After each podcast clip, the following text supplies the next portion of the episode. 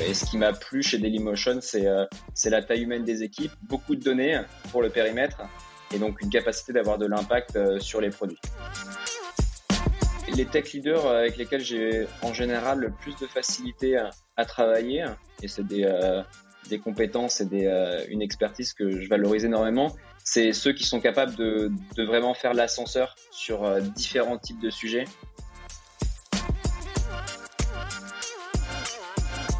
Bonjour, bienvenue sur euh, le podcast du Tech Rocks et euh, dans cette mini-série consacrée aux speakers du Summit 2022. Je m'appelle Nathalie Lamy, je suis VP Engineering chez Netatmo et j'accueille aujourd'hui euh, Cyril Brun. Bonjour Cyril. Salut Nathalie. Est-ce que tu peux te présenter à nos auditeurs? Ouais, bien sûr. Alors moi, donc c'est Cyril, je suis VP Data Produit chez, chez Dailymotion. Pour présenter un tout petit peu Dailymotion, Dailymotion, euh, c'est une plateforme vidéo qui a été créée en 2005. Ça comprend en gros deux choses. C'est une plateforme de destination que la plupart des gens connaissent, donc ça offre à ses visiteurs une expérience vidéo centrée autour du contenu professionnel et vérifié. Et il y a un autre produit en fait qu'on connaît moins, mais qui est, à destination à des éditeurs et des publishers comme Le Monde, Webedia ou l'équipe. Et c'est utilisé pour gérer, distribuer et monétiser leur contenu vidéo donc en particulier via notre player vidéo. Et pour donner juste une petite échelle de, euh, de ce produit-là, notre lecteur vidéo, il touche à peu près 9 internautes sur 10 euh, en France euh, tous les mois, donc idéalement 9 auditeurs du podcast d'aujourd'hui. Merci. Et est-ce que tu peux nous dire un petit peu la taille de ton équipe actuellement, enfin ton poste chez Dailymotion Bien sûr, donc en, gros chez Dailymotion, moi j'ai deux casquettes. J'ai une casquette plus centrée dans l'analytics, donc faire en sorte que la, la donnée en général dans l'entreprise soit bien utilisée on se pose les bonnes questions. Donc, euh, est-ce que on va investir dans la bonne fonctionnalité? Est-ce qu'on fait ce bon euh, choix euh, business? Que les personnes de l'entreprise aient le bon soutien des data analysts pour faire la bonne analyse et que et que tout le monde au final ait accès à la bonne donnée dans le travail de tous les jours avec nos produits analytics, donc les outils BI en général. Et la deuxième casquette que j'ai, sur laquelle on va peut-être un peu plus parler aujourd'hui, c'est euh, une casquette de euh, plus produits, donc pour créer des produits data qui sont intégrés pour nos utilisateurs finaux en fait, que ce soit des algorithmes de recommandation par exemple, euh, notre moteur de recherche ou la notation de contenu comme, comme les sous-titres par exemple. Et ça fait des équipes qui regroupent en gros 25-30 personnes, des data analysts, des machine learning engineers et des data product managers. Et au global, chez Dailymotion, on a en gros 40 à 50 personnes qui travaillent euh, dans la donnée. Donc vraiment le métier, c'est la donnée. Et est-ce que tu peux nous raconter peut-être ton parcours avant Dailymotion euh, Comment tu es arrivé là Qu'est-ce qui a, euh, ont été les différents jalons qui t'ont amené jusque-là? Ouais, bah, je, vais essayer. donc, comment je suis parti en gros à Singapour juste après mes études d'ingénieur en France. J'ai commencé à travailler chez, chez IBM à Singapour, donc en Asie Pacifique. Et là, en fait, j'ai eu la chance d'avoir, en fait, de trouver chez IBM beaucoup d'experts qui avaient fait, en fait, de la donnée depuis, depuis assez longtemps. Donc, bien sûr, le, le sujet données, data science, intelligence artificielle euh, commençait à peu près à, éclore. C'était il y a, il y a 10, 10, 12 ans. Mais par contre, en fait, IBM, ils avaient un centre de compétences de data avec des gens qui avaient déjà une vingtaine d'expériences dans ce qu'on appelait à l'époque le data mining.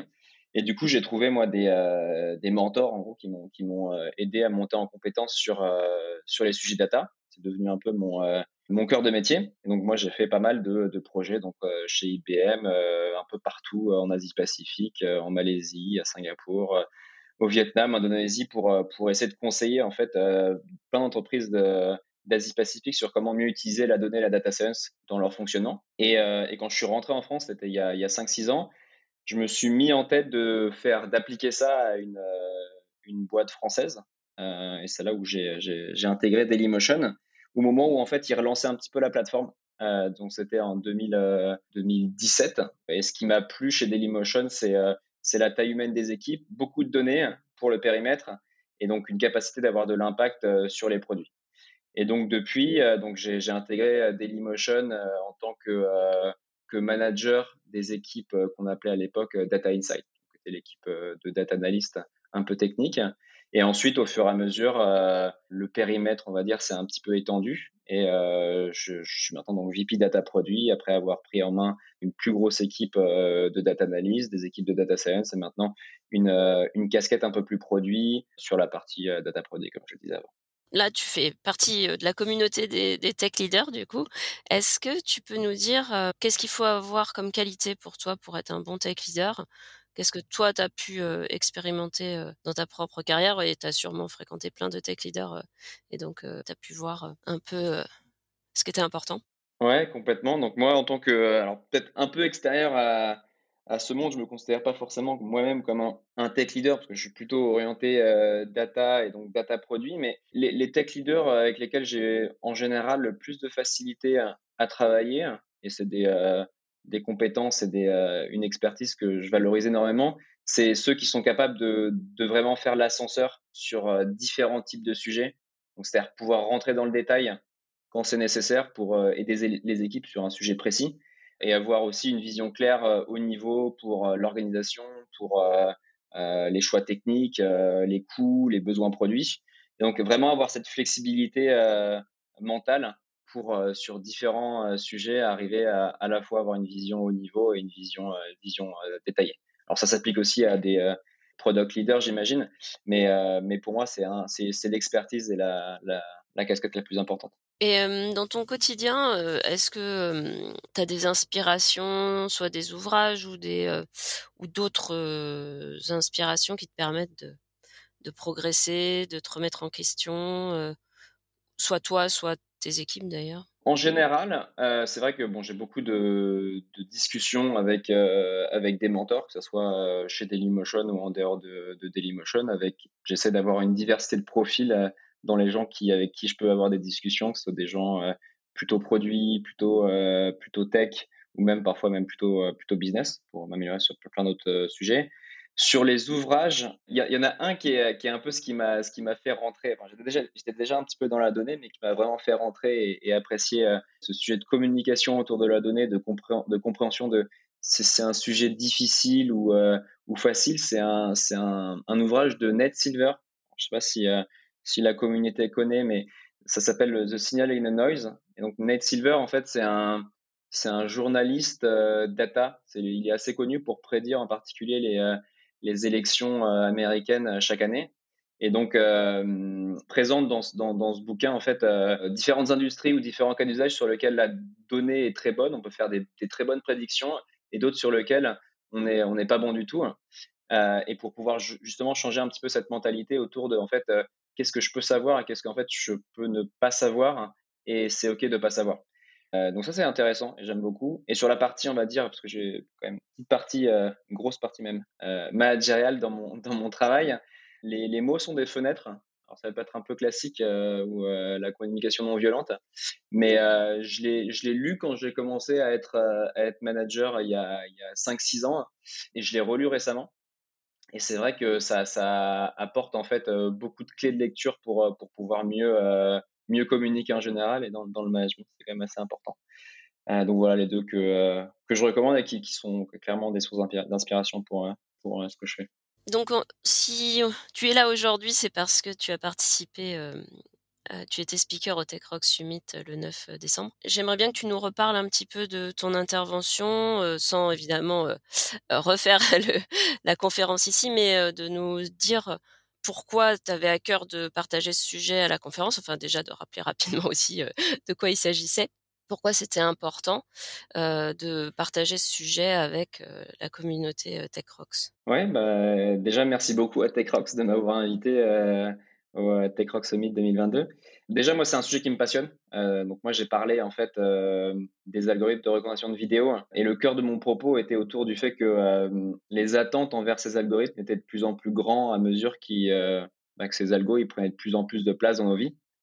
Et en particulier chez Dailymotion, une des observations qu'on a fait en fait en, conduisant des entretiens avec en particulier des générations de 18-24, c'est que les utilisateurs maintenant ils veulent la vidéo, la musique euh, bah, qui leur plaît au moment où on la veut. Il y a très peu de il y a, très peu d'essais possibles pour un algorithme de se tromper en fait.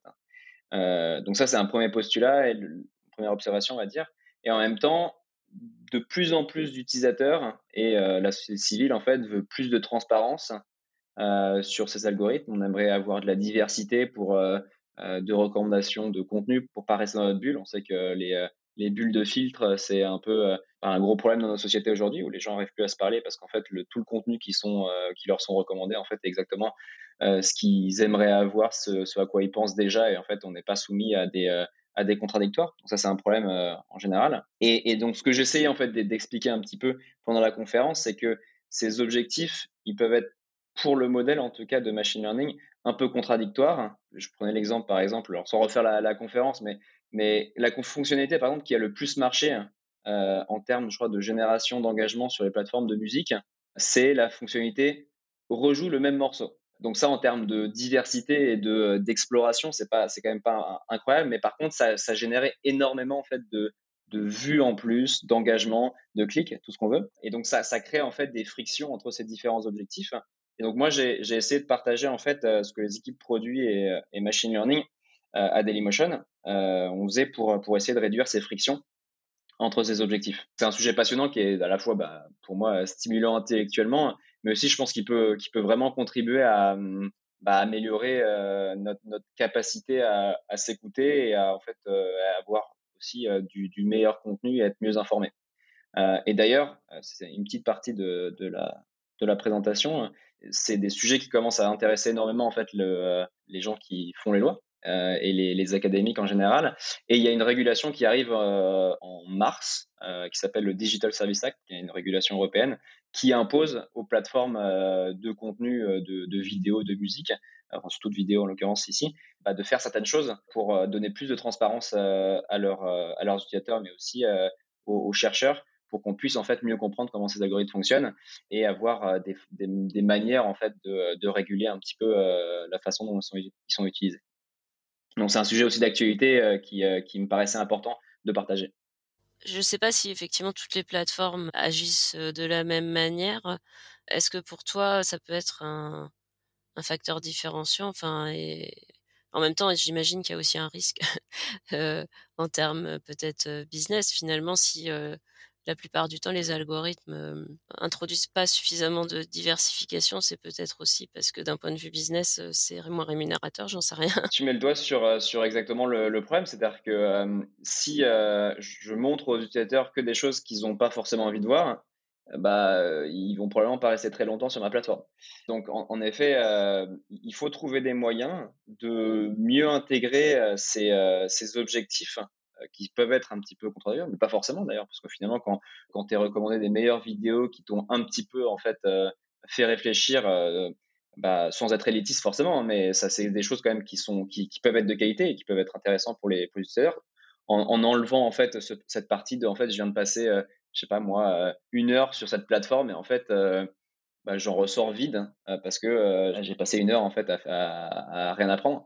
Donc nous on essaie en fait justement hein, et on pense vraiment que ça peut être un différenciateur de pouvoir en fait intégrer ces objectifs différents, d'apporter de, la nuance à, l'utilisateur au cœur même en fait du réacteur. Et là où, nous en fait on peut prendre plus de risques que d'autres plateformes, c'est que à notre échelle, qui est forcément un petit peu moins grande que, certains de nos concurrents, on peut se permettre de changer un petit peu le moteur de la voiture alors qu'elle est en train de rouler alors que pour d'autres, euh, c'est beaucoup plus compliqué d'être, euh, de, prendre ces risques-là. Donc euh, pour nos auditeurs, donc la conférence a, été enregistrée et donc est disponible sur la plateforme TechRox pour en replay pour ceux qui avaient eu leur billet pour la conférence. Donc je vous invite évidemment à, réécouter la conférence de Cyril qui était très intéressante. Justement concernant ce sujet de la data et de finalement, enfin la transparence, le un peu le côté sociétal finalement qui va avec. À quel point c'est important pour toi justement de travailler dans une entreprise? Est-ce que quand tu as choisi d'aller chez Dailymotion, tu avais ça en tête ou c'est venu après ce côté un peu je fais des algorithmes mais j'ai une responsabilité finalement vis-à-vis de la société? Un peu dans ce que tu racontes dans la conférence et là dans le podcast. Est-ce que tu avais conscience de ça quand tu as commencé ta carrière dans la data ou c'est venu au fur et à mesure? Euh, C'est une très bonne question. Et euh, c'est venu, euh, on va, je vais être transparent, au fur et à mesure. moi, j'ai un parcours un peu particulier parce que j'ai commencé à faire, en fait, de la, enfin, en sortant d'études, de la recherche en fait pour en fait détecter des endroits où la déforestation allait être très importante en Indonésie. C'était mon sujet de recherche à Singapour. j'ai fait aussi des études sur l'impact du climat sur la malaria. Donc j'avais beaucoup de, conscience en fait de sociétale à ce moment-là. J'ai commencé à travailler dans la data un petit peu sur ces aspects-là et ça s'est un petit peu dilué dans le temps parce que parce que j'étais très très passionné par la donnée. Quand je suis arrivé chez Dailymotion, c'était pas forcément le, le, le, cœur de ce que je faisais. le but était vraiment de d'imprégner une culture donner à, une entreprise, c'est vraiment ce que j'avais envie de faire. Et au fur et à mesure, je sais pas, la maturité, euh, c'est des sujets qui deviennent de plus en plus importants. Et entre, je pense, il y a, il y a cinq ans et maintenant, la place des algorithmes de recommandation a été euh, multipliée par, euh, par un gros facteur. Donc, je pense que ça a pris beaucoup plus de place dans nos sociétés et c'est des sujets qu'on voit qui ont pris tellement de place que je pense que c'est difficile de, de, rester à côté maintenant. Il me semble que, si je me souviens bien, tu es un futur papa ou un jeune papa, je ne sais plus.